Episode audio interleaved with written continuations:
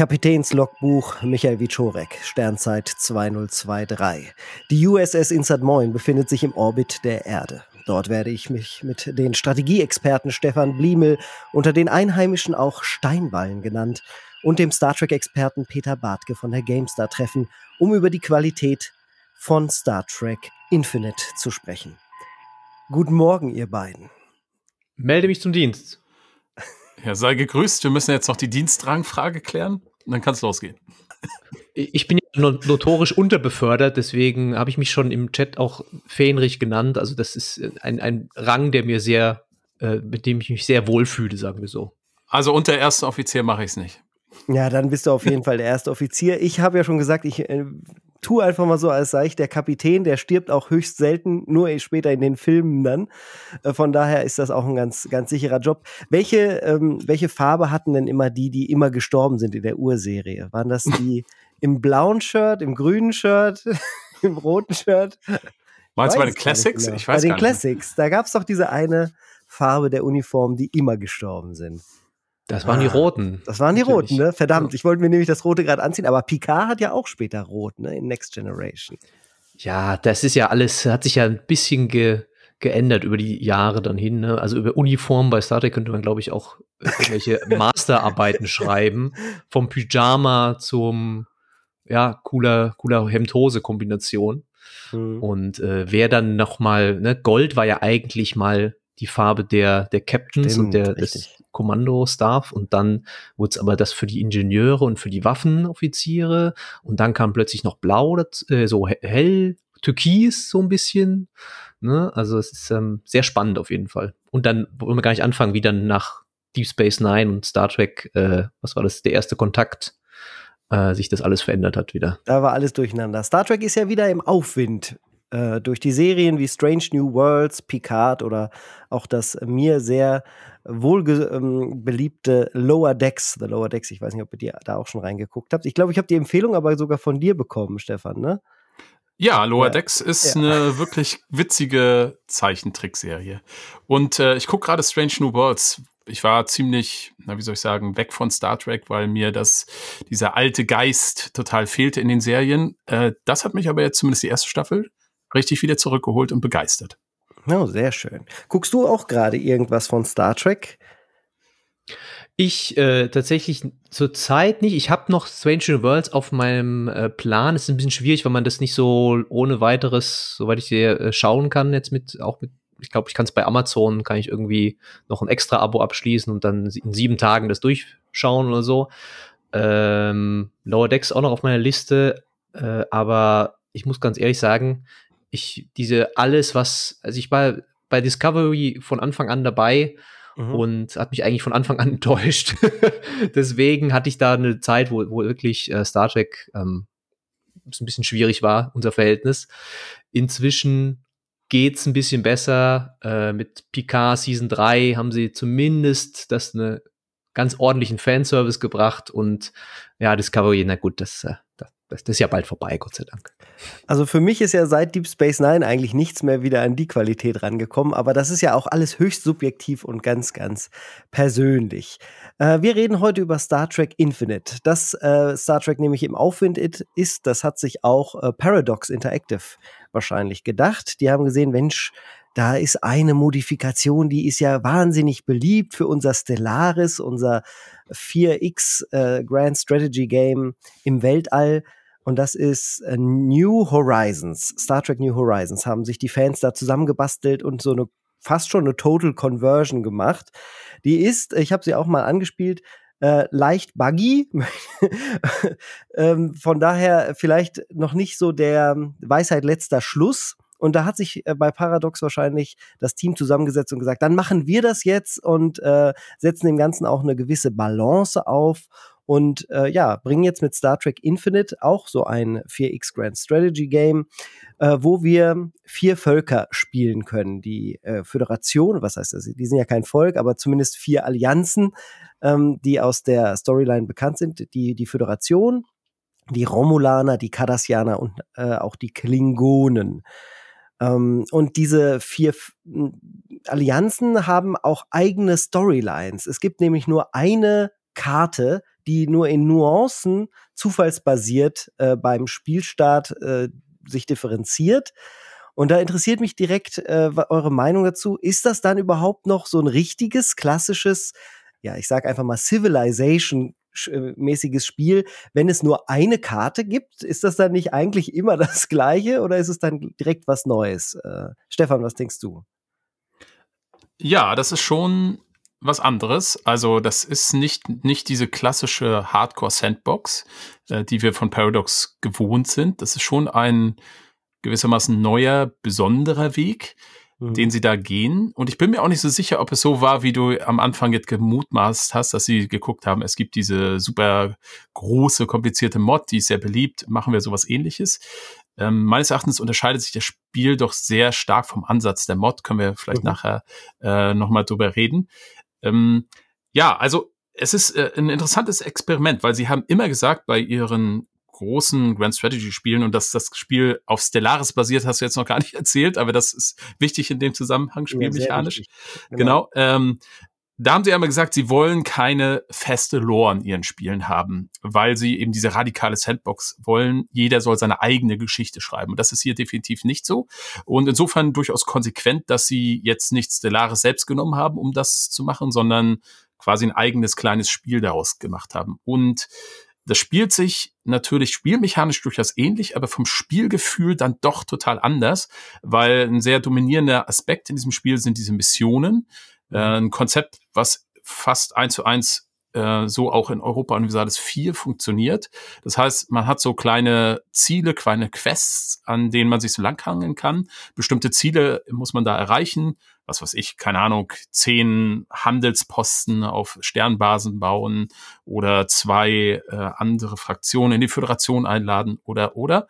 Und ähm, das ist sehr motivierend. Man kriegt dann Boni und äh, das erzählt dann so die Geschichte weiter. Dann triggern irgendwelche Events und so kommt das Ganze in, ins Rollen. Äh, und das funktioniert also dadurch völlig anders als die anderen Spiele. Ist eine andere Art zu erzählen, ist kleiner, ist linearer. Man wird es auch nicht unendlich spielen. Man wird es wahrscheinlich mhm. maximal viermal spielen, mhm. aber es funktioniert für mich ganz gut. Ja, dieser Missionsbaum, den sie hier in Infinite einbauen, der hat zwar hier und da mal eine kleine Abzweigung drin, meistens so zwei Prominente für jedes Volk. Ich habe mir die einmal angeguckt. Ähm, und dann gibt es halt eine, eine Linie, die so ganz nah auch an den, äh, an den Happenings in den Serien, an den großen äh, Zeitlinien da orientiert ist und eine, die so leicht davon abweicht. Also man kann mit der Föderation zum Beispiel ein bisschen kriegerischer sein, als man sie eigentlich kennt, aber das Spiel also ich habe mich ein bisschen ge gegängelt und gedrängelt gefühlt, dass ich jetzt auf jeden Fall auch äh, Star Trek-mäßig Rollenspiel machen soll. Peter, wie war das für dich? Wie hast du diesen Missionsbaum empfunden und äh, hast du einen vielleicht auch komplett bis zum Ende erlebt? Äh, also ich habe den von den Cardassianern recht weit gespielt, nicht bis zum Ende, aber ich hab, muss ganz ehrlich sagen, ich habe das auch nicht als so elementar wahrgenommen für das Spielerlebnis. Das sind ja am Ende eigentlich nur Belohnungen dafür, ja. dass du halt bestimmte Sachen machst. Und ähm, da war jetzt nicht das Missionsbaum, finde ich fast ein bisschen irreführend, weil grundsätzlich, also für mich jedenfalls, so hat sich immer für mich angefühlt, gibt es ja gar nicht so viele Events, die da kommen können. Also es gibt eine große äh, Midgame-Krise oder je nachdem, wann du anfängst, auch Early-Game-Krise, die Borg, äh, die du mhm. halt dann über einen längeren Zeitraum eben verfolgst und dann mehrere Missionen hast. Aber dann ist das dann auch bald dann vorbei und ich habe nicht das Gefühl, okay, du kannst dann die Enterprise zum Beispiel, Enterprise D freischalten und die kannst du dann später zur Enterprise E ausbauen, wenn du diese Missionen auswählst. Aber das ist, dadurch ändert sich nicht das Spiel komplett oder so. Oder es ist jetzt eine große, eine große Questkette, die äh, mir da irgendwie noch mal richtig Spaß gemacht hat nach 20 Stunden oder so, sondern das ganze Spiel, äh, Stefan hat es ja schon gesagt, fühlt sich sehr ähm, linear und beschränkt an. Eigentlich, wenn du denkst, es geht jetzt gerade los, da ist es eigentlich auch schon, hast du eigentlich schon alles gesehen. Ähm, das fand ich ein bisschen, bisschen schade dabei. Es ist eigentlich eher ein Spiel, das halt davon lebt, dass du halt jetzt mal wirklich mit den Einheiten, mit den Raumschiffen der vier größten Star Trek ähm, Next Generation Völker eben mal so ein bisschen rumspielen kannst. Du kannst das alles mal sehen, du kannst alles in einem, aus einem Guss auch haben, nicht wie bei einer Mod. Ich finde ja ganz toll, was die, die Modder da gemacht haben mit, äh, wie heißt äh, Horizons? New Horizons, ja. äh, New Horizons äh, aber am Ende ist es natürlich immer was anderes, als wenn du da wirklich Entwicklerressourcen dahinter hast, wenn du eine eigene durchgehende Vision hast, wenn Leute da äh, Tag ein, Tag aus dran arbeiten und nicht so auf einer Hobbybasis, da verstehe ich, dass da nicht alles perfekt sein kann. Ne? Und es ist dann schon cooler zu sehen, wenn das alles aus einem Guss ist und dieses Spiel von Anfang an darauf ausgebaut ist. Ich sage mhm. nicht, es macht es perfekt, weil da gibt es viele Probleme. ähm, ist bei weitem nicht das Star Trek Strategiespiel, das ich mir gewünscht hätte. Aber klar, das einmal mit jeder, mit jedem Volk so zu spielen und zu schauen, was kann ich denn machen? Kann ich Terrok Noir äh, aufbauen? Das, das macht schon Laune. Ein großer Kritikpunkt, den ich auch direkt am Start äh, so empfunden habe, zumindest, war das Reinkommen in das Spiel, wenn man Stellaris nicht schon kennt. Und gleichzeitig habe ich von denen, die Stellaris schon sehr gut kennen, dann immer den Kritikpunkt direkt gelesen und gehört, dass es ja so viel simpler und einfacher sein soll. Äh, bei meiner Recherche habe ich jetzt äh, zumindest gefunden, als ungefähres Zeitdatum hat sich bei Paradox die Stellaris-Version 2,6 bis 2,9 wohl. Ungefähr, das ist die Basis, auf dem auch jetzt dieses Star Trek Infinite aufbaut, weil wir dort auch das Verwaltungslimit äh, in einer ähnlichen Form wohl gehabt haben in, in Stellaris und äh, das Einflusssystem, dass man halt äh, Einfluss sehr, sehr träge nur ähm, herankommt. Also das ist auch meine Erfahrung mit Infinite.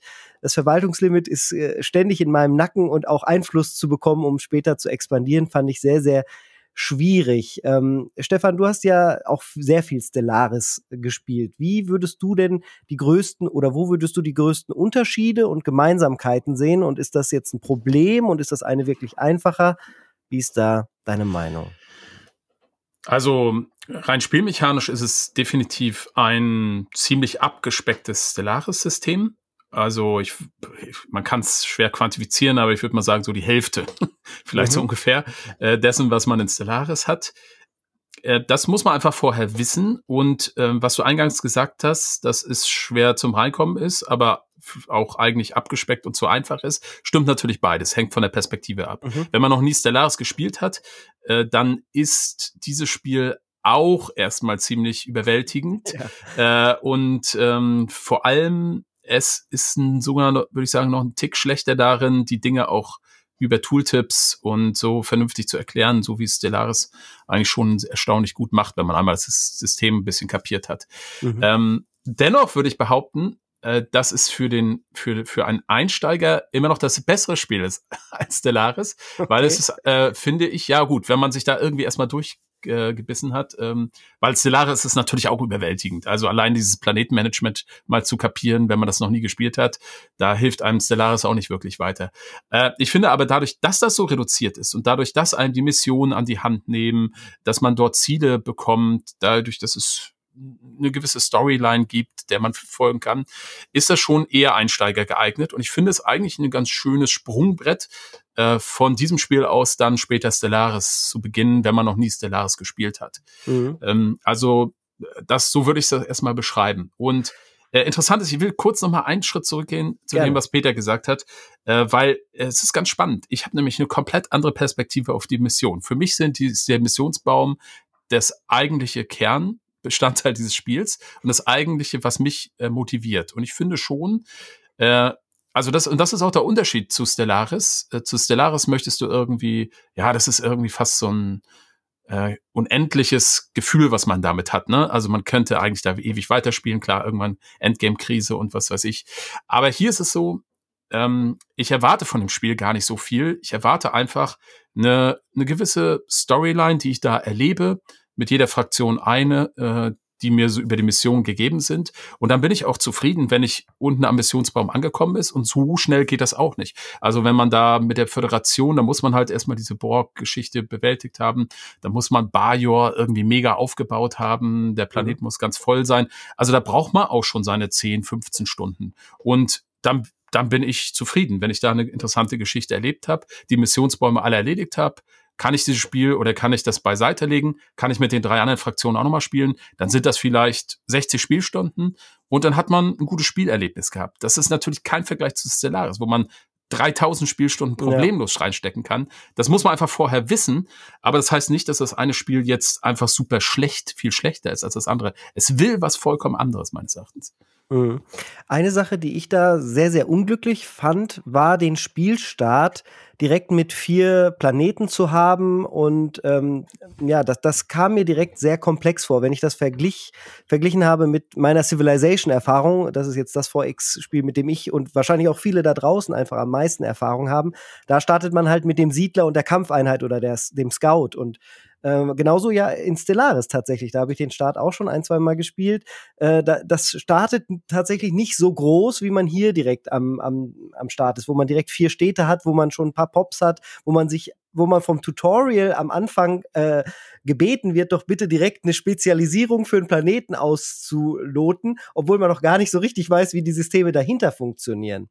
Also da fand ich das Tutorial insgesamt sehr, sehr unklug gewählt. Äh, die Art und Weise, wie es das macht, dass man so viele Automatismen direkt an die Hand bekommt, weil so kann man halt auch ein System nicht lernen. Ich habe in äh, Star Trek Infinite jetzt ganz viel erst so im Midgame dann wirklich verstanden und ich glaube, ich hätte mehr verstanden, wenn mir einzeln alles dann nochmal erklärt wurde, was sind jetzt Pops, wo kann ich eine Priorität da einzeln setzen, bevor mhm. ich sage, ein Planet wird komplett direkt umgestellt. Das ist der Science-Planet, das ist der Planet, der Mineralien macht, das ist der Planet, der die Flotte oder die Armeen ausbildet und, und, und. Ähm, das fand ich wirklich unglücklich. Äh, wie ging es euch da? Habt, würdet ihr mir da zustimmen oder, oder äh, ist der Start mit vier Städten nur für mich äh, overwhelming gewesen? Naja, am Ende merkst du halt, dass das dieses Spielprinzip, wie schon eigentlich auch bei Birth of the Federation, ich meine mich zu erinnern, damals startete man mit einem, glaube ich. Ne? Ja, war, musst du kurz erklären, was Birth of the Federation äh, ist? Ein sehr altes Strategiespiel, ähm, das auf Master of Orion 2 basiert, ein noch mhm. älteres Strategiespiel. Ähm, also das äh, beste 4X-Spiel, kann man glaube ich sagen äh, im Weltraum zumindestens. Ähm, und äh, das war eben damals schon dieser Versuch, okay, wir nehmen ein bekanntes und erfolgreiches Konzept eines Spiels, machen da die Star Trek-Lizenz rein und äh, haben Profit. Aber es war halt auch ein recht liebevoll gemachtes Spiel und hat immer noch, mhm. viele Leute erinnern sich immer noch gerne daran. Äh, irgendwie, immer wenn wir über Star Trek schreiben bei der GameStar, schreibt dann einer, aber denkt, vergesst nicht Birth of the Federation, ne? obwohl es schon im Text stand vielleicht auch. Die Leute ja. kommentieren es trotzdem. Ähm, und äh, genauso damals wie, wie heute, finde ich, merkt man einfach, diese Spielmechaniken passen halt auch nicht hundertprozentig zu dem Szenario. Natürlich, wenn du anfängst mit Next Generation, äh, ist logisch, dass da schon andere Planeten gibt, ja, weil die Föderation ist halt nun mal schon, hat schon Andor und Vulkan und was nicht alles. Mhm. Ähm, da macht's die eigentlich die ST Horizon, New Horizons besser, weil du da ja wirklich ganz am Anfang anfängst, quasi, wenn ich meine mich zu, glaube, wenn Captain Archer ja. quasi mit seiner NX1 losfliegt, so in genau. der Art. Birth of the ähm, Federation übrigens auch. Also da fängt man auch nur mit der Erde an. Das war auch für mich mhm. direkt damals leichter begreifbar äh, weil das auch näher an Civilization für mich dran war oder Alpha Centauri, was es da Wobei es da auch ja keinen Sinn ergibt, ne? weil das ja auch in der Next Generation spielt. Ja? Also du, du fängst an auf der Erde, aber eigentlich ist die Föderation schon viel größer und so. Also ergibt alles nicht so wirklich Sinn. Am Ende ist es halt für mich immer die Sache, du willst mit coolen Raumschiffen spielen, die du aus den Serien kennst. Ja, das ist der die Faszination daran. Mhm. Und äh, ich kann das verstehen, dass du sagst, es ist viel dann am Anfang. Für mich war es tatsächlich ziemlich perfekt der Einstieg, weil ich halt Stellaris schon ein paar Jahre nicht mehr gespielt hatte. Äh, ich war da gerade so in diesem Sweet Spot, glaube ich, dass ich viele Sachen noch kannte ähm, und äh, natürlich ein riesen Star Trek Fan bin und äh, mich hat das dann nicht so erschrocken, sage ich mal am Anfang. Oh Gott, jetzt muss ich die hier Gebäude anklicken und da äh, eine Spezialisierung auswählen und was ist mit meiner Forschung und was nicht alles. Also ich kann verstehen, wenn man jetzt Stellaris vielleicht noch länger nicht gespielt oder gar nicht gespielt hat, dass es dann schon ein bisschen überfordert. Was ich wiederum ja sehr gut finde, ist die Balance der vier Allianzen, die man spielen kann, ist sehr ausgewogen. Also die Allianz, äh, äh die Föderation startet ganz unten, äh, dann rechts sind die Klingonen, ganz oben, glaube ich, die Romulaner, ne? Und links sind die Cardassianer. Und ja, es gibt so ein paar spezielle Planeten, die dann halt, die sind ja immer gleich, aber ähm, die Balance, dass man halt jede, alle starten mit vier, mit vier Planeten und also auch schon vier Städten, ist, ist halt sehr gut gegeben, was das Spiel für mich im Multiplayer eigentlich sehr interessant machen würde. Ähm, jetzt ist Multiplayer ja, weiß ich nicht. Ähm, würdet ihr sagen, ist, das, ist, das ist tatsächlich so, ähm, dass es für Multiplayer gut ist? Hat einer von euch Multiplayer schon probiert? Es soll sehr unstabil sein. Ich habe es nur mhm. gehört von anderen. Selber probiert habe ich nicht. Ähm, ich kann es mir vorstellen, was ein bisschen dagegen spricht, ist diese stärkere Story-Orientierung, die ja. das ja hat. Ähm, bin ich mir nicht ganz sicher, wie gut das dann funktioniert. Ähm, insofern muss ich. Dass die Völker halt so stark eingeschränkt sind, oder was heißt stark? Es gibt auf jeden Fall große Vorteile. Als Klingone kriegt man halt diese vielen Boni, wenn man dann auch Krieg führt. Das heißt, mhm. da ist mhm. fast vorausgesetzt, dass man das dann am Ende auch macht, während ich mit einem klassischen Römer bei Civilization halt auch Boni habe, weil es so ein, zwei Einheiten gibt, die natürlich sehr stark sind ähm, in den Kämpfen, aber ich kann auch einen Science- oder einen Kultursieg problemlos am Ende davontragen mit den Römern. Jetzt im klassischen Civilization. Mhm. Heute ist mhm. das ja eh alles wieder ein bisschen anders. Ich meine, es gibt ja auch unterschiedliche Siegarten. Es gibt halt den Punktsieg ja. ab, äh, und es gibt ähm, diese Siegart, dass man eroberte oder angeschlossene Völker, deren Staatselemente übernimmt man. Und wenn man, wer als erster zwölf hat, hat gewonnen. Da mhm. kann man das auch diplomatisch erreichen, zumindest als äh, Föderation. Ja, also sicher bin ich mir nicht, wie gut es im Multiplayer funktioniert, aber klar, äh, das Potenzial ist da. Was mich noch sehr interessiert, ist, wie ihr die Nutzung der Star Trek-Lizenz empfindet. Äh, da würde ich meine Meinung jetzt einfach mal hinten anstellen. Äh, Peter, magst du anfangen? Findest du, Star Trek Infinite nutzt die Star Trek-Lizenz auch im Vergleich zu früheren Star Trek-Spielen gelungen? Ah, ja, das ist gar nicht so einfach. Über vieles bei diesem Spiel kann man immer sagen, ja, das macht's gut, das macht's nicht so gut. Ähm, mir gefallen Elemente davon sehr gut. Also zum Beispiel, dass sie eben diesen Missionsbaum haben, ne, dass da viele Ereignisse aus den Serien sind, auch teilweise die Grafiken erinnern an, an Folgen, die du im, im Kopf hast. Ich finde die Raumschiffe toll designt, logischerweise, weil sie äh, ne, also basieren auf den auf den Serien.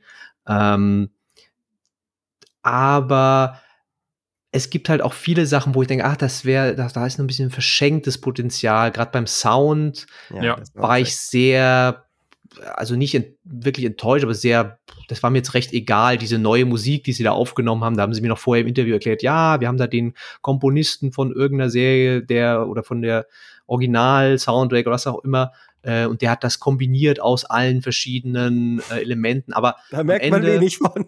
Ja, wirkt halt wie so eine Melange, die nicht wirklich spannend ist und es hat, hat für mich recht wenig Track-Atmosphäre gehabt. Also ich habe dann halt schon vermisst, dieses typische. Ne, ähm, und äh, auch bei den Soundeffekten, da fehlte mir doch viel, so diese LKs, äh, ja, diese typischen Beeps und Böps und ja. auch die Phaser und so. Das hat, ist alles nicht so, wie es, wie, wie ich es mir vielleicht vorgestellt hätte. Da fand ich tatsächlich jetzt ähm, das Adventure, das ja rausgekommen ist, Star Trek Resurgence, mhm. fand ich, hat da noch einen deutlich besseren Job gemacht. Also da fand ich die Detailliebe sehr überzeugend, sehr stark. Äh, und hier auch mit den, natürlich Text, äh, diese Events sind alle Texte, wie, wie bei Stellaris logischerweise. Und da fehlte auch noch, da kannst du nicht sagen, das ist eine, eine tolle Inszenierung oder so. Also da, da hätte mhm. Star Trek noch viel mehr hergegeben. Du, man hat ja auch schon gesehen, die Leute haben ja schon vorgelesen, als sie das Interface gesehen haben, waren sie ja super enttäuscht, weil da, also bei der Release-Version ist noch ein bisschen mehr Arbeit reingeflossen, habe ich das Gefühl, aber ähm, dass halt so vieles übernommen wurde aus Stellaris und so wenig ähm, Track-typisches ne, ähm, in diese in dieses Interface geflossen. Also jedes, jede Fraktion hat eine eigene Benutzeroberfläche, die unterscheidet sich ein bisschen, ja. in der Primärfarbe. In der Primärfarbe, genau. Aber teilweise sind ja sogar die Icons aus Stellaris noch drin, ja, ja für die Rohstoffe. Da haben sie eins zu eins übernommen, einfach weil sie gedacht haben, naja, Energie, naja, lassen wir so, passt. Äh, oder Kristalle oder was, Mineralien. Mhm. Äh, und all das fühlt sich für mich dann so ein bisschen an wie, naja, ihr wolltet ein Star Trek-Spiel machen, aber ihr habt äh, irgendwie manchmal den, den einfachsten Weg genommen. Das ist schon ein bisschen schade. Ja, Stefan, du bist ja schon unterwegs mit der USS Enterprise und Picard in deinem Let's Play auf deinem Kanal, auf deinem YouTube-Kanal. Äh, wie ist die Atmosphäre für dich? Wie empfindest du das?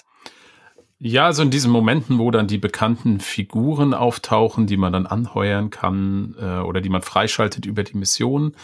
Äh, Im Übrigen, Spock kriegt man auch, kann man ja. auch kriegen. Und ist auch direkt ein Forscher, ne? Ja, ja, das ja. ist im Vorschein richtig gut, er sogar höchst, höchstes Level. Natürlich dann der Moment, wo man die, die Enterprise mit Picard bekommt. Da kommt dann schon so ein bisschen Feeling auf, aber ich stimme da Peter zu. Da, da also, da fehlt erstaunlich viel und ähm, wenn man das spielt, merkt man erst, was eigentlich einen mit, äh, mit Star Trek so verbindet. Und tatsächlich, ich glaube auch bei den Zuschauern, die bei mir kommentiert haben, war Nummer eins Punkt die Musik. Ne? Das fällt einem vielleicht so gar nicht, würde einem das gar nicht einfallen, fallen, aber dann merkt man es, da fehlt irgendwie was ganz, ganz Wichtiges. Und äh, das ist aber ja auch irgendwo klar. Ich meinte, ich glaube, die Originalmusik, das ist halt einfach nochmal von der Lizenz her eine ganz andere Hausnummer. Am Ende ja. ist das ja ein Indie-Projekt. Aber klar, da frage ich mich jetzt auch, sind die Sounds bei Star Trek, sind die auch irgendwie lizenzmäßig ähm, ein Problem? Also da finde ich, hätte man deutlich mehr machen können. So gerade bei den Schlachten, die ja sowieso immer so ein bisschen unspektakulär eigentlich sind, wenn man sich nicht ganz bemüht, da rein zu zoomen und sowas. Ja. Äh, da hätte man äh, so mit Phaser und Laser und Proton-Torpedo-Sounds, glaube ich, noch irgendwie cooleres Zeug machen können. Ja, und auch das Interface ist tatsächlich, ja, also da kann ich einfach Peter nur äh, zustimmen. Ähm, da ist zu wenig und ich glaube auch bei vielen, die mir jetzt auch zuschauen, dass es so ein einheitlicher Kritikpunkt kommt, äh, zu wenig Star Trek-Feeling auf. Ja, das Gefühl habe ich insgesamt auch und ich habe halt auch den Ver Vergleich zu Birth of the Federation, ähm, was halt alles in diesen Belangen besser macht. Da ist halt ein Soundtrack, der wirklich das da, da, da, da, da und da zumindest nur bis da und dann geht es mit der Melodie anders weiter. Also mhm. die sind dann äh, sehr interessanten Weg gegangen. Also auch die hatten offensichtlich zumindest nicht die Lizenz für den kompletten Soundtrack oder die Titelmelodie oder was weiß ich, wie du äh, das auch schon gesagt hast, Stefan. Glaube ich, die Star Trek Lizenz ist extrem komplex und jedes einzelne kleine kleine bisschen, was man dann haben möchte, kostet wieder zusätzlich Gebühren. Und da wird sich Paradox wahrscheinlich gedacht haben, nee, das Investment muss irgendwie im Rahmen bleiben für das, was wir an Gewinnerwartung haben. Und dann ist das wahrscheinlich einfach nicht drin. Und ähm, auch bei den Kämpfen, äh, wie du gerade beschrieben hast, das war auch bei Birth of the Federation. Gerade da im Vergleich so cool, weil da kommt eine Flotte an und dieser typische Star Trek-Moment, den jeder kennt, dass die sich erstmal so gegenüberstehen, wo ja eine ganze Episode dann auch meistens immer erst ist, wie ist die Kommunikation, was macht das Schiff, werden die Schildsysteme hochgefahren und sowas. Das wird in Birth of the Federation super eingefangen, weil man kann auch die Kommunikation erst äh, öffnen und mit denen noch reden und verhandeln, bevor es dann wirklich vielleicht zum ersten Beschuss kommt. Plus es gibt riesige Flotten, die dann so cineastisch reingezoomt kommen, reinge per Warp reinspringen in, in den Sektor ähm, das sind alles Sachen, die hätten, glaube ich, hier viel gebracht und die hätte man auch irgendwie umsetzen können. Ich habe dir ja auch äh, zugesehen bei deinem Let's Play, du hast ja auch am Anfang gesucht, dass man mal wenigstens einem, ähm, einem, einem Raumschiff näher und länger zusehen kann, wie es halt einfach durch den Welt, durchs Weltall fliegt. Beziehungsweise dann sind da auch immer so blöde Icons drüber, damit man, ja, man kann nicht mal das, das Schiff so einfach sehen. Also sehr viel verschenktes Potenzial, was das Ganze angeht. Ähm, dennoch, die Anomalien, die sind finde ich sehr gut geschrieben. Das habe ich gemerkt, als ich es dann im Discord gestreamt habe bei mir und ein paar Trekkies mir zugeschaut haben, einfach so ganz locker. Und die haben wirklich aus jeder Anomalie konnten die mir dann sagen, ja, das ist hier Episode XY äh, von Next Generation und dann kommt das und das Volk und nee, da musste das. Die wussten sogar schon, was als nächstes passiert, bevor ich es wusste. Also da, da wurde offensichtlich gut gearbeitet, äh, zumindest was die inhaltliche Storyline von Star Trek angeht. Und da werden dann so Ultra-Trekkies glaube ich, schon sehr abgeholt. Also die waren ganz begeistert, ähm, was da alles drin ist und wo man dann hingehen soll, obwohl die Karte natürlich komplett fik äh, nicht komplett, aber sehr fiktional ist. Es gibt die neutrale Zone, die ist hier in der Mitte der Karte, obwohl sie ja eigentlich äh, ganz woanders ist. Man muss auch dazu sagen, das ist eine zweidimensionale Karte und wenn man wenn man es natürlich realistisch sehen würde, würde das alles ganz anders aussehen, weil der Weltraum natürlich mhm. dreidimensional ist. Aber das wäre dann wahrscheinlich wieder alles nicht ähm, einfach genug oder überschaubar genug gewesen und hätte die Leute noch mehr, noch mehr überfordert.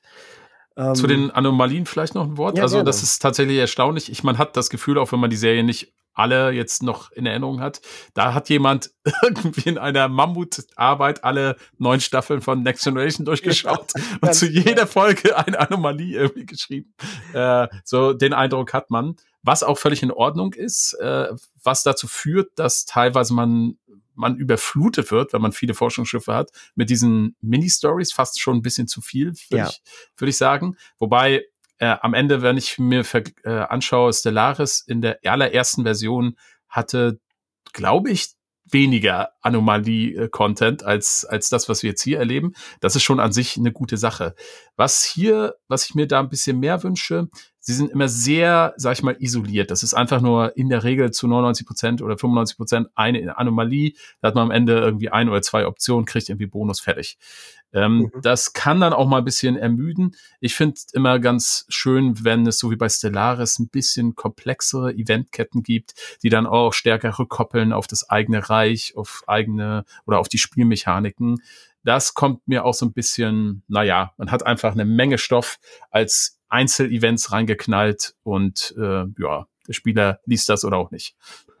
Ja, das hatte ich auch dieses Gefühl tatsächlich, dass äh, zu wenig dann so noch so ein Follow-up kommt oder so oder mhm. daraus was Spannendes dann entsteht für dein, auch für deine ganze Zivilisation. Ne? Also es ist dann irgendwie ein Planet, der kriegt jetzt dann einen Bonus, okay, oder du verlierst irgendwie ein paar, äh, investierst Energy Credits und kriegst dafür einen Forschungsboost oder so. Aber sowas wie also ich erinnere mich noch, ich kann's ich kenne mich, muss ja ganz ehrlich sagen, bei Stellaris bin ich echt nicht mehr ganz auf dem Laufen, aber ich erinnere mich, ich habe es vor ein paar Jahren wieder gespielt und da konnte man dann irgendwie so ein, eine Art Cthulhu-like äh, Gottheit besch mhm. beschwören und äh, den bekämpfen und so, was auch über mehrere Sachen ging. Mhm. Äh, und da gibt's eigentlich nur die Borg in, in, in Star Trek Infinite. Ne? Also die, das finde ich auch eine, eigentlich eine ganz coole so Auftragskette wird das alles so gemacht, ja. Hm. Wird auch alles so, was man kennt, ne, aus äh, The Best mhm. of Both Worlds äh, so abgefiedelt, ja, mit Außenteam rüber und dann wird einer infiziert und dann musst du überlegen, was du machst und so.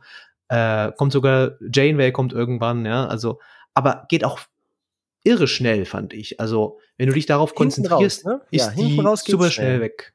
Ist die super ja. schnell vorbei. Ähm, was, also die großen Momente sind ja dann, wenn man immer ein berühmtes Crewmitglied bekommt. Stefan, du hast schon gesagt, mit, ähm, mit Spock, der dann auf einmal dabei ist und ein großer Forscher ist.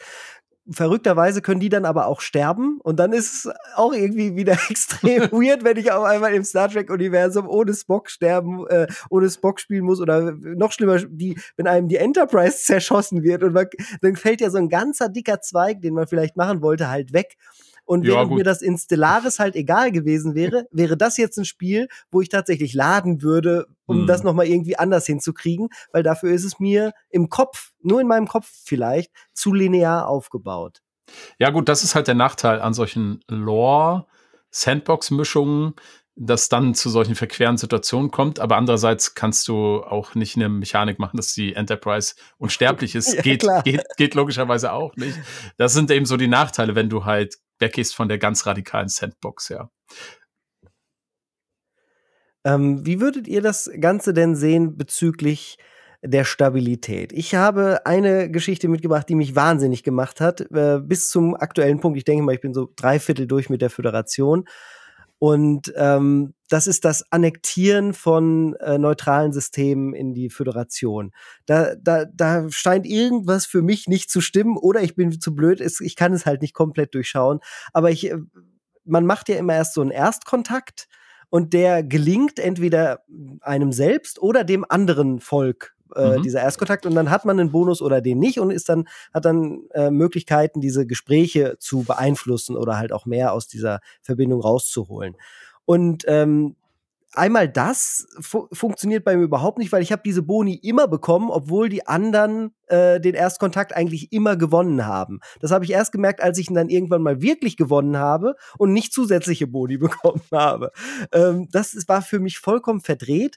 Und dann ist das Annektieren von Systemen irgendwann zwischendurch immer wieder angehalten und gar nicht mehr weitergegangen. Und ich frage mich, ob das dann was mit dem Einfluss zu tun hat, weil der war bei mir eh immer recht gering und ich war immer so am unteren Limit, äh, weil ich mich natürlich auch, weil ich auch expandieren wollte und da braucht man den Einfluss als, als äh, Dings für als Ressource und das war für mich alles komplett verdreht. Plus ähm, hier und da bei der Wegfindung, die war für mich auch ganz irre. Da sind dann meine Flotten über drei Systeme gesprungen, obwohl sie eindeutig, zumindest für mich in der zweidimensionalen Karte, einfach geradeaus hätten fliegen können. Ähm, was, was sind da eure Takes? Ist euch irgendwas untergekommen? Also ich hatte überraschend, also ich lese immer wieder, dass die Leute viele Bugs und so haben. Ich konnte das tatsächlich in meinem Test nicht so stark nachvollziehen. dass ich gesagt hätte, okay, das ist irgendwie eine ganze Bug-Katastrophe, das Spiel. Teilweise wird es ja so bezeichnet, dass es auch im Early Access hätte starten sollen, so, was ich schon eher verstehe, ne, weil man dann vielleicht noch ein paar coole Features reinbauen könnte. Ähm, aber Gesicht, ja. mir ging's eh mit den Features teilweise ähnlich so, dass ich nicht ganz kapiert habe, was die oder ich denke, die funktionieren einfach nicht so richtig, wie sie sollen. Zum Beispiel auch mit diesem Erstkontakt, der hat für mich eigentlich keine Rolle gespielt, weil ähm, dann irgendwann kam die Meldung, ah ja, jetzt, äh, was du sagst, ne, die andere Seite hat jetzt meinen, meinen, den Kontakt hergestellt und ich dachte mir so, naja, okay, gut. es interessiert mich auch nicht wirklich. Ähm, und äh, was war noch diese Spionage zum Beispiel auch? Das geht ja noch einigermaßen, aber dann hast du ständig diese Silent Alarm, weil irgendwie irgendwelche Spionage-Raumschiffe ja, äh, in deinem Reich rumfliegen und du du weißt gar nicht so richtig, was kann ich denn eigentlich dagegen machen? Ja, du kannst halt andere, deine eigenen dann zur Verteidigung einsetzen, aber das Spiel sagt dir nicht, sind es jetzt genug, ja, fehlen da jetzt irgendwo welche oder so und du kriegst halt ständig diesen Alarm und denkst ja, was, was ist denn, was, was ist denn los? Apropos Alarm, ich hatte zwischendurch immer wieder das Soundsample für, dass irgendjemand Wichtiges gestorben sei und ja, ich dann immer total panisch hingegangen so, wer ist denn gestorben? Wer ist denn? Und da doch, ist einfach ist, niemand. Ja, ist, ist das nicht so ein alter Stellaris-Bug? Den habe ich, denke ich, schon mal in Stellaris auch schon gehabt. Das ist auf jeden Fall ein Bug, der ist, glaube ich, mit dem aktuellsten Patch sollte der bereinigt sein. Ah, sehr gut. Das, darüber habe ich gelesen, ja. Also ich, äh, ich habe tatsächlich auch, äh, also stabilitätsmäßig, technisch habe ich überhaupt gar keine Probleme. Es mhm. gibt ein paar so Übersetzungsfehlerchen, die man findet und tatsächlich eher so wie Peter beschreibt, so Spielsysteme, die, äh, die anders sind als bei Stellaris und nicht gut erklärt werden. Vielleicht, also was dein Problem mit der, also ich weiß jetzt nicht genau, was du meinst. Also Annexion, finde ich, ist jetzt für die Föderation der falsche Begriff. Man integriert okay. ja. Natürlich. Äh, das ist doch keine Annexion. Korrekt, das ist ein, mhm. das ist eine, so wie bei der EU, EU neue Staaten werden aufgenommen. Äh, du erdrückst sie mit Liebe einfach. Ja. Bis sie naja, es ist halt so ein ergeben. bürokratischer Anpassungsprozess. Wir müssen unsere Gesetze angleichen, die Standards müssen etabliert werden. Das dauert seine Zeit. Ähm, da hatte ich tatsächlich wenig Probleme. Da ist eher der limitierende Faktor die Anzahl der Gesandten. Die kann man ja mit der Zeit so ein bisschen erhöhen durch verschiedene mhm. Geschichten. Und das dauert halt ewig. Also du siehst auch oben bestimmte Faktoren, die da reinspielen äh, standardmäßig immer nur ein Punkt pro Monat. Man braucht irgendwie 116 oder so, dann dauert also fast zehn Jahre. Ähm, manchmal ist man schneller und da weiß ich zum Beispiel nicht, erklärt das Spiel auch nicht gut. Wenn man weit vorne in der Forschung ist oder wenn man, äh, wenn der Unterschied kaum ist, das ist nicht ganz mhm. klar, da gibt's irgendwie Boni oder Mali. Ähm, aber das funktionierte bei mir eigentlich gut. Im Moment habe ich irgendwie vier Integrationen am Laufen und das wird dann in den nächsten zehn Jahren irgendwann abgeschlossen sein. Ähm, und tatsächlich mit der Ausbreitung habe ich vom Balancing auch kein großes Problem. Es gab nämlich viele, viele Boni über die Missionen, dass man halt diese Punkte, diese Einflusspunkte bekommt. Also das klappt ganz gut. Wo ich eher Probleme habe, ist die ganze Mechanik des Kriegsstandes äh, und wie man Kriege gewinnen kann. Das ist nämlich irgendwie anders als bei Stellaris. Ich hatte zum Beispiel die Bajoraner, äh, also mich haben die Cardassianer angegriffen. Mhm. Dann äh, habe ich als mein Kriegsziel definiert, die Bajoraner zu befreien. Der Krieg lief ganz gut. Äh, die Cardassianer haben nichts erobert bei mir. Ich habe Bajor besetzt gehabt, aber trotzdem tickte auf der anderen Seite der Kriegsstand hoch. War mir völlig unklar, mhm. warum, wieso, weshalb. Ähm, ich habe am Ende Gott sei Dank Krieg, äh, nee, ich spoilere jetzt nicht. also, ähm, und ja, aber das, da wird überhaupt nichts erklärt. Das ist definitiv eine interessante Mechanik, die dahinter steht. Da haben sie was Neues überlegt. Aber null Tooltip, null Erklärung. Äh, Im ersten Jahr des Krieges gibt es auch noch sowas, dass man die Öffentlichkeit irgendwie auf seine Seite ziehen soll, mit so einer ganz verqueren äh, Systematik. Die habe ich auch noch nirgendwo gesehen. Gibt es auch bei Stellaris nicht. Äh, da war, wusste ich auch überhaupt nicht, was los ist. Was mich auch wahnsinnig gemacht hat oder macht, ist, ähm, dass das Spiel eben nicht in der Big Box wie früher kommt und dann ist da eine Anleitung drin und am besten noch so ein schöner aufhaltbarer Tech Tree, wo dann klar ist, es gibt die, äh, die drei oder sechs, was auch immer, ähm, Bäume und da sind dann alle Technologien, die man erforschen kann, von links nach rechts drin, wie man es von Civilization kennt. Ähm, das ist hier nicht der Fall und ich hab, bin vollkommen blind, wenn es um die Forschung in diesem Spiel geht. Ich gucke einfach nur, was könnte ich von den dreien Sachen, die einem angeboten werden, jetzt vielleicht brauchen, aber ich weiß ja gar nicht, wo mich das dann hinführt. Also mhm. sind die linear? Was ist die Mechanik dahinter? Hat die einer von euch verstanden und kann sie mir vielleicht erklären? Das ist schon so bei Stellaris. Es gibt eigentlich einen Baum, aber der wird dir nicht offenbart. Äh, den kannst du in der Wiki nachgucken. Aber die Entwickler, die Entwickler wollen eigentlich, also offensichtlich vom Ansatz, vom Design, mhm. dass du dir nicht so eine großen Gedanken machst über die Baumentwicklung, sondern eben so, wie du es eben beschrieben hast, das, was du brauchst in dem Moment, äh, äh, machst du. Wer dann Stellaris auf einem hohen Niveau spielen will, der sollte wissen, sollte wissen, wo es hinführt, weil da ja. äh, so viel Endgame-Content auch sich hinter verbirgt. Ich glaube aber hier ist das nicht, ehrlich gesagt, nicht so entscheidend, weil auch die äh, Forschung ist reduziert. Äh, tatsächlich finde ich hier das Zufallselement ein bisschen zu unangenehm. Bei Stellaris ist das so gewichtet. Hier zum Beispiel ist eine ganz wichtige Technologie, dass du die nächste Energiequelle äh, für deine Schiffe freischaltest. Das habe ich ewig nicht bekommen, obwohl es eine billige Anfangstechnologie ist und konnte quasi alle anderen Ausrüstungssachen nicht nutzen, weil ich nicht die, die Energie hatte dafür in den Schiffen. Also da funktioniert das auch nicht so ganz gut. Ja, jetzt äh, stellt sich natürlich die Frage, ähm, für wen ist Star Trek Infinite vielleicht eine richtig gute Wahl oder wo sollten Spielende da draußen dann vielleicht eher anfangen, wenn sie Bock haben auf, auf Star Trek und Strategie? Und ähm, ja, ich nehme meinen mein Take da gerne vorweg. Ich sage halt irgendwie oder empfinde es immer noch so, das Birth of the Federation, wenn man das zum Laufen kriegt auf seinem Rechner aktuell, ist das irgendwie gefühlt für mich eine rundere Star Trek-Angelegenheit.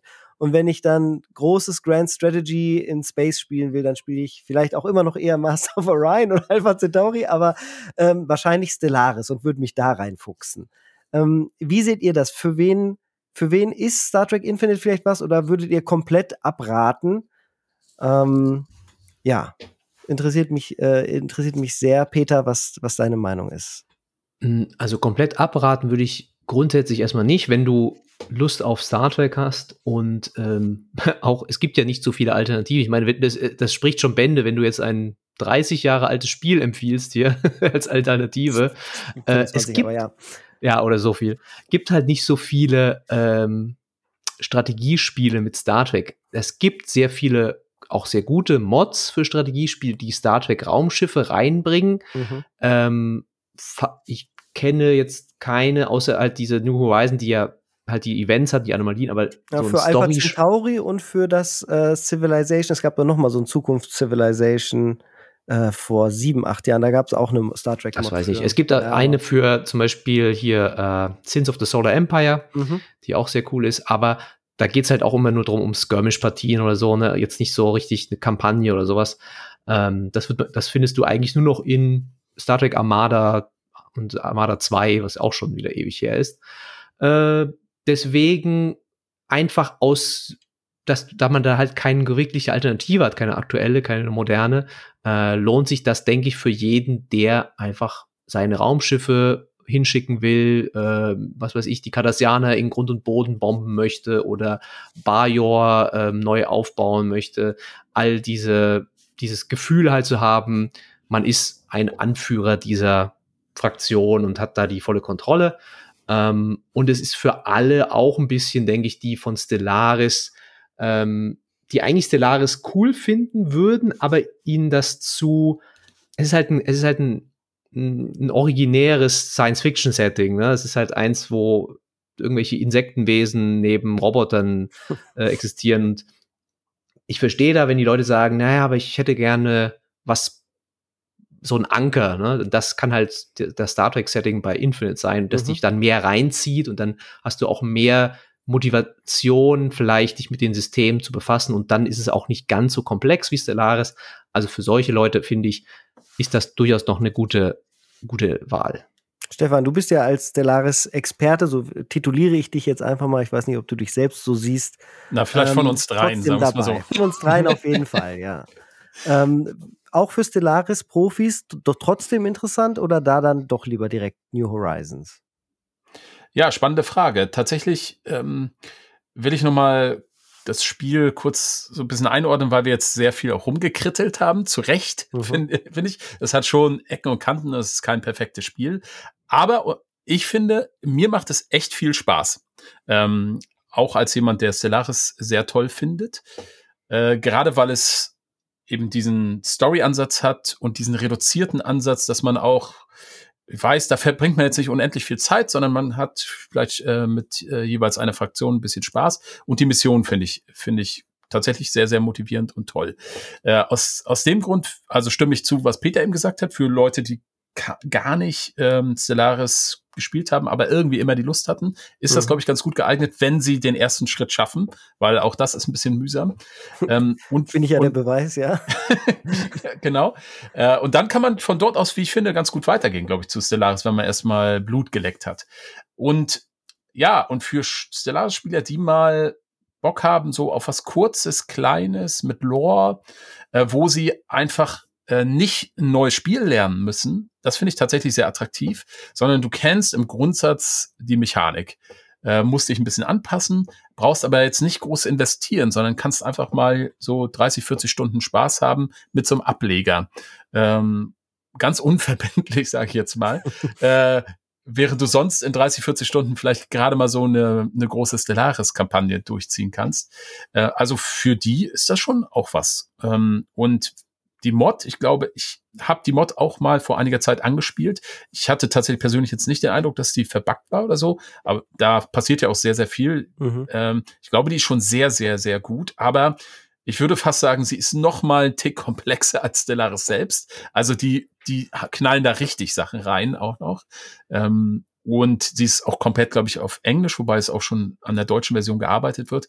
Also das Investment für diese es gibt Mod. eine deutsche Version, ja. Ah, okay, alles klar. Ja, mhm. ähm, ist auf jeden Fall noch mal ein höheres. Also deswegen ist der Vergleich. Es ist eher so, halt mal so was, so ein kleines, kleines Dessert so nebenbei, wenn man keinen Bock mehr hat jetzt oder gerade mal auf so eine Mega-Stellaris-Kampagne. Also mhm. ich habe wirklich Freude daran. Was ich mich dann aber frage, ist, wie könnte die Zukunft aussehen von Star Trek Infinite? Wenn das nur so ein kleiner Happen ist, äh, ist, ist man bei Paradox dann motiviert, da noch dran zu arbeiten? Sie sind ja ein Studio, das einen wahnsinnigen Support hat. Also Stellaris ist jetzt 2023 nicht wiederzuerkennen äh, zu der Version ja. von 2017. Ähm, jetzt ist das natürlich auch, ne, wie du hast schon gesagt, halt nur ein ganz kleines Team, das halt das zusätzlich nebenbei gemacht hat. Ähm, ja, was, was würdet ihr da erwarten? Kommt da noch eine neue Map? Kommt da vielleicht sogar ein Komplexitätswunder? Wird da auf einmal die realistische Star Trek-Karte unlocked äh, und auf einmal noch ein, die Ferengi hinzugefügt als Volk und sowas alles? Äh, aber gut, dass du die Ferengi gesagt hast. Das ist was, was mir auch aufgefallen ist, die deutlich zu wenig, äh, zu kurz ja. kam im Spiel. Äh, wenn ich mir jetzt so anschaue, dass äh, auf Steam zum Beispiel, ne, wie das Spiel angekommen ist, mhm. hatte ziemlich miese Reviews, aber auch über 5000 Leute in der Spitze, die es gleichzeitig gespielt haben, was schon ordentlich ist, würde ich sagen, für so ein Strategiespiel, das jetzt aus dem Nichts kommt, kein bekannter Entwickler und so dahinter. Ähm, und ich schaue mir an, wie sie nach Release mit Patches, mit äh, Community-Updates gearbeitet haben. Sie haben sehr viele ähm, ja, Blogposts gemacht. Sie haben erzählt, was, was haben wir verändert, was sind die Sachen, die, also sie haben auch zugehört, was die Leute gesagt haben, was ihnen nicht gefällt und versuchen, das zu verbessern. Ähm, da bin ich eigentlich recht optimistisch, dass sie das auch nicht jetzt sofort fallen lassen, äh, ich hatte damals im Interview auch mal gefragt, ne, hier Paradox, hihi, DLCs und so, ne, würde sich ja, würde sich anbieten. Wollte natürlich nichts dazu sagen, aber äh, ich könnte es mir schon sehr gut vorstellen, wenn das jetzt von dem, sag ich mal, von den Entwicklungskosten im Vergleich zu Erlös gepasst hat, dass jetzt auch Paradox grünes Licht gegeben hat und gesagt hat, hey Leute, wenn ihr jetzt erstmal die ersten Patches gemacht habt, dann macht auch den, den DLC in, in, die, ja, also er ist bestimmt schon in Produktion, aber dass ihr dann halt wirklich da Leute drauf werft und das macht, äh, könnte ich mir schon sehr gut vorstellen. Ob es jetzt aber am Ende halt so eine, so eine Redemption-Story wird wie No Man's Sky oder was war das letzte? Ähm, was war auch so gut geworden, dann später noch. Äh, na egal. Ähm, das kann ich mir eigentlich gesagt nicht vorstellen.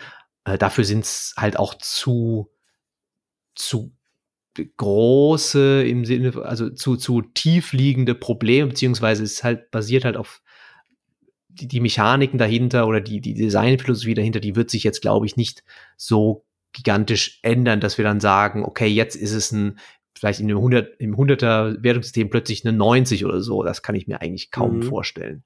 Das wäre auch mein Bauchgefühl, äh, dass das Korsett ein, einfach zu eng ist bei dem, was sie sich jetzt da äh, als Leitlinie vorgesetzt mhm. haben. Aber vielleicht sieht das Steinwallen ganz anders und sieht eine große Star Trek Zukunft in Infinite. Nee, ich glaube, das Spiel ist auch darauf nicht ausgelegt und angelegt. Also ich denke schon, dass sie einfach jetzt nochmal solide die Probleme bewältigen, die das vielleicht noch hat, äh, die offensichtlichen über Patches und Updates. Und wenn, ja, wenn, wenn da ein gewisser Spielerstamm da ist, der das auch spielt, vielleicht maximal ein DLC. Aber ich bin mhm. mir, äh, wobei ich gar nicht richtig wüsste, was man da jetzt machen könnte, weil diese Start, eigentlich müsste es ja eine fünfte Fraktion geben, mhm. meines Erachtens. Und keine, also äh, Spieler haben Dann da brauchen so wir auch eine neue Map. Ja, und das genau, und das machen sie, das, das bezweifle ich hochgradig. es haben ja einige gemutmaßt, ob noch die, äh, ist ja nur der Alpha- und Beta-Quadrant, ob da noch die anderen Quadranten mit reinkommen. Man könnte noch äh, aus der Lore noch diverse andere Endgame-Krisen reinbasteln. Aber da habe ich große Zweifel. Und insofern, weil mir im Moment jetzt die Fantasie fehlt, wie man innerhalb eines kleinen Rahmens ein sinnvolles DLC da reinbringen kann, habe ich mhm. da, selbst da meine Zweifel. Ähm, du könntest, sorry, ja. nur, dass, weil ich gerade eine Idee hatte, du könntest natürlich das Dominion einfach reinbringen als genau. DLC zum Beispiel. Ja. Genau, das wurde auch schon so ein bisschen gemutmaßt. Ja, vielleicht Oder sowas. Halt noch aber mehr Anomalien, ja. Ja, aber das ist, glaube ich, das würde das Spiel jetzt nicht wirklich äh, verbessern und es würde auch keinem hinterm Ofen hervorlocken. Ähm, also Mission, diese Mission, also das ist schon interessant. Und wenn du halt einfach mal eine fünfte Fraktion hast oder so mit einer neuen Story, dann hast du einfach noch mal 10, 15 Stunden Spielspaß. Spaß. Das ist so DLC-mäßig, was funktionieren könnte. Aber hm, ich glaube, aber das wollen die auch gar nicht. Es ist, glaube ich, mal ein Experiment, um zu schauen, kann man mit einer vorhandenen Spielmechanik, die ja irgendwie etabliert ist, die jahrelang entwickelt wurde, ausgearbeitet wurde, kann man damit Ableger machen und so gewissermaßen Standalone-Szenarien mhm. äh, entwickeln. Äh, vielleicht sollten wir das ein bisschen weiterdenken. Ich finde, das ist für Paradox eigentlich wirklich ein interessanter Gedanke, weil du, man hat auch mit Cruiser der Kings 3 jetzt eine schöne Plattform, wo man sowas machen könnte mit Game of Thrones oder was weiß ich. Meines Erachtens ja. könnte man aus Europa Universalis ein schönes Herr der Ringe machen und, und, und. Äh, da sind ja die Möglichkeiten wahnsinnig vielfältig. Ähm, und deswegen bin ich tatsächlich auch ein bisschen traurig, dass jetzt dieses Spiel so, ich finde, in dem Punkt ungerecht hart attackiert wurde von vielen Fans und Spielern. Klar, man muss, äh, man muss kritisieren, wenn da Bugs sind und wenn das nicht funktioniert. Aber die Tatsache, dass man jetzt zum Beispiel die Stellaris-Mechaniken nimmt, reduziert und in ein neues Spiel packt, finde ich überhaupt kein Problem. Äh, das ist doch das ist doch eigentlich eine coole Sache, wenn man ein gutes Spielsystem hat und im Pen and Paper passiert das ja laufend. Du hast halt ein Spielsystem und dann nimmst du halt ein neues Setting, ein neues Szenario und packst da was rauch, rauf. Oder im Wargaming ist das ja auch St Standard. Mhm. Du hast halt ein Regelsystem und das kannst du für verschiedene Szenarien anpassen. Warum nicht auch hier bei in so einer Situation? Finde ich eigentlich ein schöner, schöner Konzept und ich, ich hoffe, dass sie da eigentlich weitermachen mit. Ich denke, da macht die ja. Dosis auch das Gift. Ne? Das hat viele Leute ein bisschen vor den Kopf schon, weil es sich halt ein bisschen lieblos angefühlt hat und auch gerade mit neuen Mechaniken, was du sagst, draufpacken, ist da ja eigentlich nicht so viel, dass äh, die Leute halt gesagt haben, okay, aber was ist denn jetzt eigentlich die Eigenleistung von dem Spieler? Das habe ich halt oft gelesen. Mhm. mhm. Ich denke schon, dass wir sowas in Zukunft weitersehen werden. Ganz so neu ist die Idee ja auch nicht. Das gab es schon in den 90ern, gerade da bei Shootern. Da wurden ja oft dann Lizenzen genommen und ähm, dann eine berühmte Engine, nehmen wir jetzt, was weiß ich, äh, Jedi Knight 2 zum Beispiel, oder auch gerade bei Star Trek war doch auch die Quake Engine genutzt für Elite Force. Ist ja im Endeffekt auch was ganz ähnliches. Das hat sich immer noch so ein bisschen nach, nach Quake dann angefühlt aber es war äh, nach Quake 3 Arena, so vom Feeling her, während man es gespielt hat, wusste man, das ist auf jeden Fall da drin, das sind die Mechaniken dahinter, aber es war dann halt die Star Trek Lizenz. Und Birth of the Federation haben wir ja auch schon genannt, ist auch eigentlich auf dem äh, Master of Orion Grundgerüst aufgesetzt, ähm, die Lizenz. Also die Ideen gab es schon immer und auch schon mhm. durchaus erfolgreich äh, umgesetzt. Von daher glaube ich nicht, dass wir das jetzt deswegen, weil das jetzt vielleicht unter Umständen floppen sollte, äh, das letzte Mal gesehen haben. Und die Dinge, die du angesprochen hast, Stefan, die würde ich zum Beispiel super gerne sehen. So ein Game of Thrones. Ähm, wo hast du gesagt, in Crusader Kings? Mhm. Ja. Du musst, eine Sache müssen wir noch bedenken bei dieser ganzen, wir haben jetzt oft so drüber gesprochen, als ob Paradox einfach die Idee hatte, wir machen ein Star Trek-Spiel.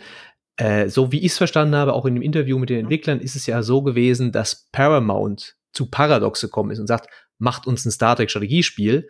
Und die haben gesagt, ja, wir haben leider keine Zeit, wahrscheinlich weil sie an Stellaris 2 arbeiten, und haben gesagt, wir, da gibt's doch die Master of Orion-Entwickler von dem Remake, äh, lass uns die doch dafür einspannen. Also es war sehr speziell, also der Push kam von Paramount, ne, dass sie gesagt mhm. haben, wir brauchen jetzt ein neues Strategiespiel im Star Trek-Universum. Und dann oh, macht das auch alles ein bisschen anderen, ergibt dann auch in Richtung Zukunft vielleicht auch einen anderen Blick, äh, wenn du dann sagst, vielleicht sagt jetzt Paramount, okay, ähm, das hat uns gefallen, macht das weiter. Ne? Also das kann ja auch sein, ne, dass sie sagen, das ist die richtige Richtung für uns. Ja, Paramount, da weiß ich eh nicht, was die denken manchmal. Deswegen vielleicht mhm. sind sie so zufrieden. Damit. Allgemein schwierig, ja. Was ist denn die Zukunft bei Paradox, was äh, den Weltall angeht? Da steht ja Stellaris Nexus auf dem Plan, was ähm, vielleicht noch dieses Jahr oder Anfang nächstes Jahr kommt. Ähm, das wird dann eine ganz äh, rudimentäre Version des Stellaris Gameplay. Ähm, ich glaube, sechs Spieler, Multiplayer. Und äh, dann geht's äh, auch vollkommen balanciert in verschiedenen Fraktionen gegeneinander und das soll in unter einer Stunde vorbei sein. Also Stellaris äh, sind wir bei 60 Stunden pro großer Partie, bei Star Trek Infinite bei so 20 bis 30 Stunden und da dann auf einmal auf einer Stunde. Das ganze System scheint ja sehr flexibel zu sein. Ähm, und ja, ja das hat eigentlich mit Stellaris nichts mehr zu tun. Okay. Meines, äh, es ist aber, es spielt sich echt super. Wir konnten das schon mal in einer Multiplayer-Partie spielen.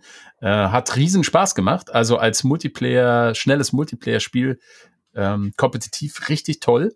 Aber dann nehmen sie einfach halt ihre ihre super Marke und packen das irgendwo anders rauf. Und da gibt es ja. ja vielleicht minimale irgendwie Ähnlichkeiten, aber mit Stellaris hat das nix, nix okay, zu tun. Okay, interessant. Und dann Stellaris 2?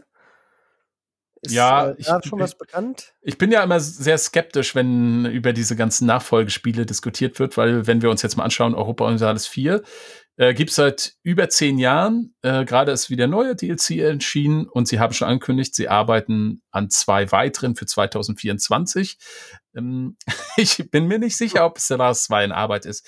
Ja, warum auch? Ich meinte, wenn du ein gutes Grundsystem hast, ja, was ja. viele aktive Spieler ähm, äh, spielen, und du es einfach immer noch ein bisschen besser machen kannst und immer noch mehr anfüttern kannst und die Leute es kaufen und weiterspielen, gibt es keinen Grund, einen zweiten Teil zu machen, weil, und das sieht man jetzt bei Paradox bei allen Nachfolgertiteln, gerade weil die Vorgängerspiele so groß und am Ende richtig gut ausgefeilt sind, ist der Nachfolger fast immer eine Enttäuschung. Und das, das Problem wird auch bei Stellaris 2 sein. Insofern bin ich da ein bisschen vorsichtig. Mhm, die Worte hätte, hätten Blizzard auch gut getan, bevor sie Overwatch 2 released hätten. Vielleicht solltest du doch noch Berater werden. ja, gut. Habt ihr noch irgend, will einer von euch noch irgendetwas ansprechen? Ansonsten denke ich nämlich, haben wir das ganz gut ein, eingeordnet. Ich ja, warte mal. Ich wollte nur sagen, nach, du musst ja Du musst ja denken, nach zehn Jahren Stellaris, äh, sind ja jetzt bald, ne? Oder? Wenn ich mich täusche? 2014 ja, kam es raus? Ganz, 17 ist. Ah, 17 kam es raus. Okay, mhm. sorry. Dann sind es ja noch ein paar Jahre, da haben sie ja noch ein bisschen Zeit. Genau. Aber ich auch. Irgendwas, irgendwas machen sie ja nebenbei, weil ähm, es wird ja nicht ganz umsonst sein, dass sie jetzt für den DLC äh, ein anderes Studio angeheuert haben. Mhm. Also, ähm, also irgendwas an irgendwas machen, arbeiten die, die intern. Oder ja, sind alle gibt, gefeuert worden? es weiß. gibt drei, vier, glaube ich, unangekündigte Projekte, aber pff, was das sein mag, man, man weiß es nicht, ne? Ja, aber ihr werdet es auf jeden Fall auf äh, bei der GameStar und natürlich auch du, Steinwallen, auf deinem YouTube-Kanal oder bei Twitch live äh, dann begleiten, genauso wie wir das hier bei Insat Moin auch machen werden. Ich bedanke mich äh, für die Treue bei den Zuhörenden und natürlich auch bei euch beiden nochmal ganz herzlich. Betätige meinen Tricorder und sage einfach nur äh, Vichorek aus. Kapla. Energie.